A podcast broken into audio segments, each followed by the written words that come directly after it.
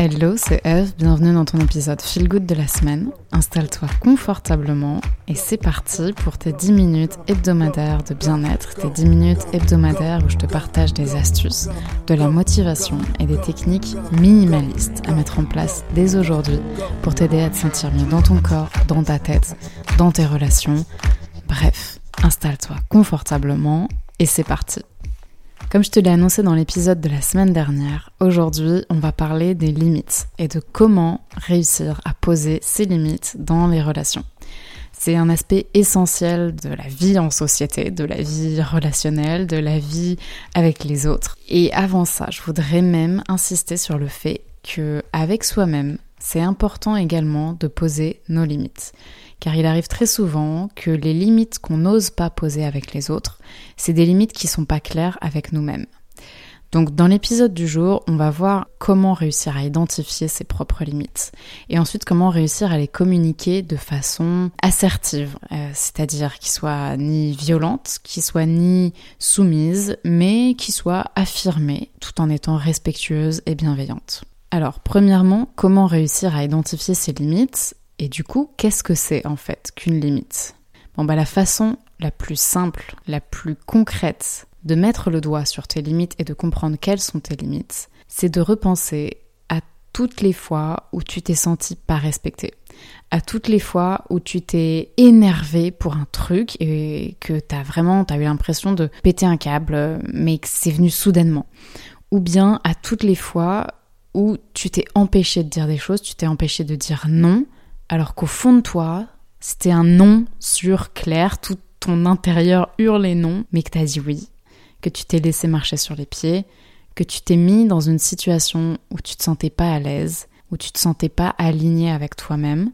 Tout ça, toutes ces sensations négatives, c'est des indicateurs très puissants de tes limites. Donc je t'invite carrément à faire une petite introspection et à te demander, à la fois dans tes relations amoureuses par exemple, mais aussi dans tes relations familiales, dans tes relations amicales, dans tes relations professionnelles, sur le mois qui vient de s'écouler ou les trois derniers mois, quels sont les moments forts où tu t'es senti mal dans la relation, où tu avais envie de dire stop, où tu avais envie de dire non, où tu avais envie de taper du poing sur la table, où tu avais envie de t'énerver, mais que t'as pas réussi soit à t'exprimer, soit à, à, le faire euh, d'une façon assertive. Et c'est important de faire ce temps d'introspection parce que ça va vraiment te permettre de mettre le doigt sur des situations qui sont venues empiéter sur tes limites. Et une fois que tu as identifié tous ces moments-là, il faut que tu ailles creuser derrière, derrière la surface de la situation, pour comprendre ce qui a été touché en toi, quelle est la limite qu'il y avait là.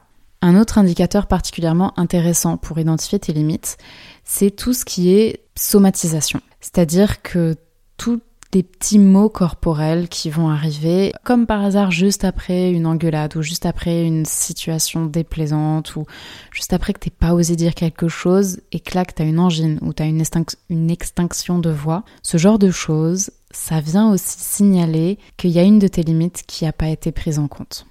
Et malheureusement, les limites, c'est souvent quelque chose qu'on apprend parce qu'elles n'ont pas été respectées, parce qu'elles ont été dépassées, que du coup, on a eu les boules, on s'est senti mal et on se dit, ah, la prochaine fois, ça se reproduira pas. Mais des fois, on se dit, la prochaine fois, ça se reproduira pas. Et en fait, ça se reproduit, ça se reproduit, ça se reproduit, parce qu'on ne prend pas réellement le temps d'identifier quelle est cette limite, d'identifier ensuite comment la poser sainement.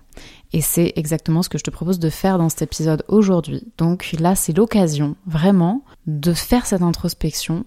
Je t'invite vraiment à prendre ce temps-là, à mettre pause sur l'épisode si tu veux pour euh, être là dans le momentum de, de cet exercice et pour profiter. Tu te mets 10 minutes, un petit timer de 10 minutes pour le faire et tu notes toutes les situations vraiment qui t'ont déplu ces derniers temps et où t'as pas osé t'exprimer. Ok, maintenant que tu as identifié tes limites, on va pouvoir essayer de les poser de façon assertive. Sachant que évidemment, en fonction des gens, tu vas pas avoir envie de poser les mêmes limites. Tu vas peut-être avoir envie d'être plus souple avec ton meilleur pote qu'avec ton collègue de bureau, ce qui est parfaitement normal. Mais dans tous les cas, que ce soit avec ton meilleur pote ou avec ton collègue de bureau, il faut réussir à communiquer tes barrières, tes stops, d'une façon qui va pas forcément froisser la relation. Parce qu'il faut savoir que on rencontre parfois des gens qui ont envie de dépasser nos limites exprès, parce que c'est des gens que ça fait kiffer et qui en fait ne tiennent pas forcément à nous.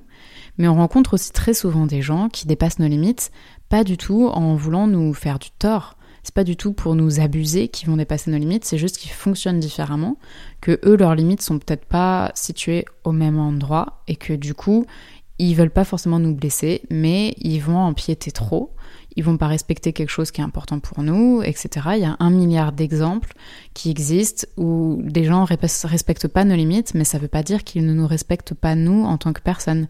C'est juste qu'ils fonctionnent différemment. Et c'est pour ça que c'est hyper important de pouvoir communiquer de façon saine, parce que sinon ça risque de créer des sentiments négatifs chez l'autre, il peut se sentir rejeté, il peut se sentir euh, pas respecté à son tour, etc. Et du coup que ça envenime la situation, et ça serait dommage. Donc pour poser des limites sainement, le meilleur outil, c'est la communication non violente, qu'on appelle aussi la communication assertive. J'avais déjà fait un épisode de podcast là-dessus, donc je t'invite à le réécouter, mais on va se faire un petit récap. En gros, l'idée, c'est de réussir à t'exprimer d'une façon qui va venir susciter l'empathie chez l'autre personne et qui va lui permettre de comprendre ce que toi tu as ressenti sans que lui se sente attaqué. Donc il faut bien s'exprimer au jeu et exprimer ton ressentiment et ne pas rester en surface mais pouvoir aller chercher en fait quand l'émotion qui vraiment est ressortie chez toi. Donc euh, on va prendre un exemple euh, tout con.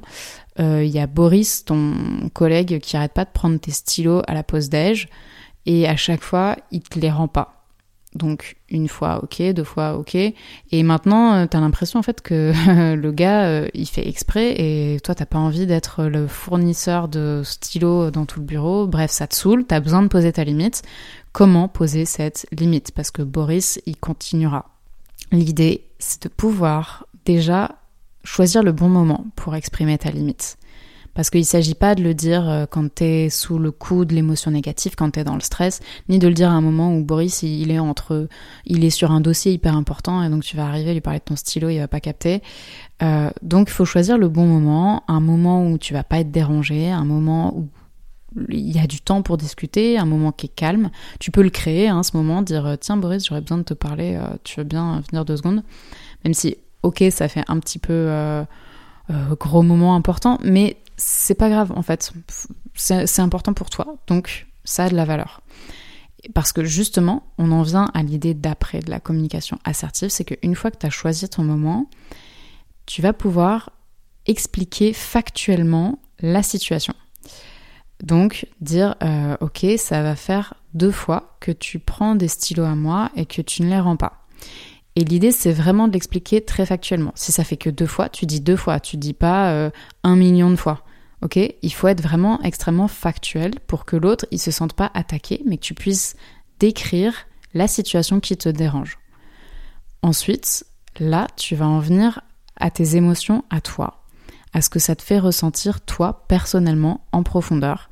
Donc, en fait, quand tu prends les stylos et que tu me les rends pas, ça me donne le sentiment que de pas avoir de valeur, de pas être respecté, de pas être euh, considéré, qu'on me prend presque un peu pour un con ou pour la bonne poire. Et ça me blesse et ça m'embête. Donc l'idée là c'est vraiment de parler au jeu, de dire ce que toi tu ressens, ok? Tu fais pas de suppositions sur ce que l'autre, euh, pourquoi est-ce que tu penses qu'il fait ça? Est-ce que tu crois que c'est parce que c'est un enfoiré? Ou est-ce que tu crois que c'est parce qu'il s'en fout de toi? Ou est-ce que ceci? Tu restes vraiment focus sur ta perception qui du coup n'est pas attaquable parce que c'est ce que tu ressens. Donc il n'y a pas la question de c'est la vérité ou c'est pas la vérité, c'est ce que tu ressens, donc c'est forcément légitime. Ce que tu ressens est légitime, ça existe.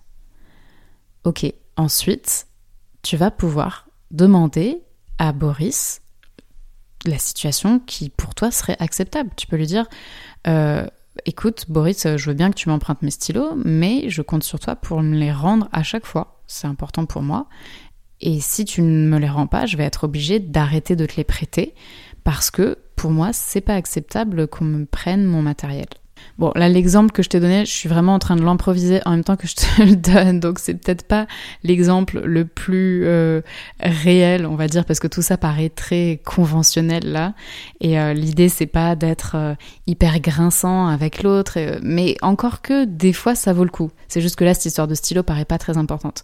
Mais il y a certaines de tes limites qui méritent que tu aies une conversation très solennelle avec l'autre personne pour que tu puisses recadrer.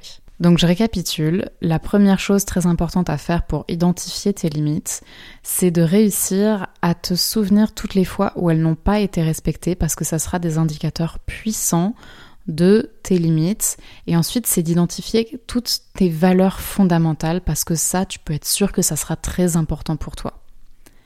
Ensuite, ne pas oublier de t'intéresser à toutes les fois où tu somatises, où c'est ton corps qui se sent fatigué, qui se sent anxieux, qui se sent nerveux, qui a des extinctions de voix, euh, des rhumatismes, des trucs, de façon inexpliquée et qui sont venus juste à la suite d'événements assez contrariants. Vraiment, le corps, c'est, euh, ça doit, ça peut être ta boussole dans la vie. Euh, le corps ne mange jamais. Et ensuite, il est très important de pouvoir communiquer sur tes limites et pour ça, je te renvoie à la communication non violente. N'hésite pas à réécouter mon épisode sur le sujet et même à aller regarder des ressources ailleurs. Tu trouveras plein de choses sur Internet. Il y a notamment euh, Thomas Dansbourg qui a creusé ce sujet et qui est particulièrement intéressant et particulièrement éloquent. J'aime beaucoup euh, ce monsieur. Donc je t'invite à aller regarder un peu son travail, Thomas Dansbourg. Et, euh, et sinon, pour rappel, les grands principes de la communication non violente, c'est de ne pas attaquer l'autre, mais de parler de façon sincère sur ce que toi tu ressens dans cette situation, de choisir le moment opportun également, et d'aller susciter l'empathie de l'autre en lui expliquant quelle serait selon toi euh, la meilleure situation qui pourrait se passer et comment la situation telle qu'elle s'est produite t'a déçu. Dernier conseil que j'aimerais te partager et qui personnellement m'a beaucoup aidé, c'est d'y aller progressivement. C'est de ne pas essayer de tout de suite recadrer dans ta relation sur le sujet le plus touchy, mais c'est d'y aller étape par étape. Apprendre à dire non. Apprendre à dire non quand tu as envie de dire non et à ne pas inventer une excuse bullshit. Donc, oser dire non quand dans la rue on te demande un truc. Ensuite, Oser dire non quand ton collègue te demande un truc que t'as pas du tout envie. Oser dire non sans inventer quelque chose de faux, mais exprimer sincèrement en t'entraînant à trouver les mots justes. Prends-le vraiment comme un jeu. Ok, euh, comme le, docteur Maboul, on va dire. Euh, si tu mens ou que tu dis oui alors que tu pensais non, imagine que ça vibre partout. En revanche, si tu arrives à dire oui et que tu ne fais pas de bullshit, là, ça ne vibre pas, c'est ok, t'as respecté tes limites, t'es aligné, tu te sens bien, tu te respectes, punaise, c'est cool. C'est tout pour aujourd'hui. J'espère que cet épisode te sera utile dès maintenant. Pense à t'abonner, à mettre un like et à partager ce podcast. Je te souhaite une très bonne semaine. Je te dis à bientôt. Prends soin de toi. Ciao.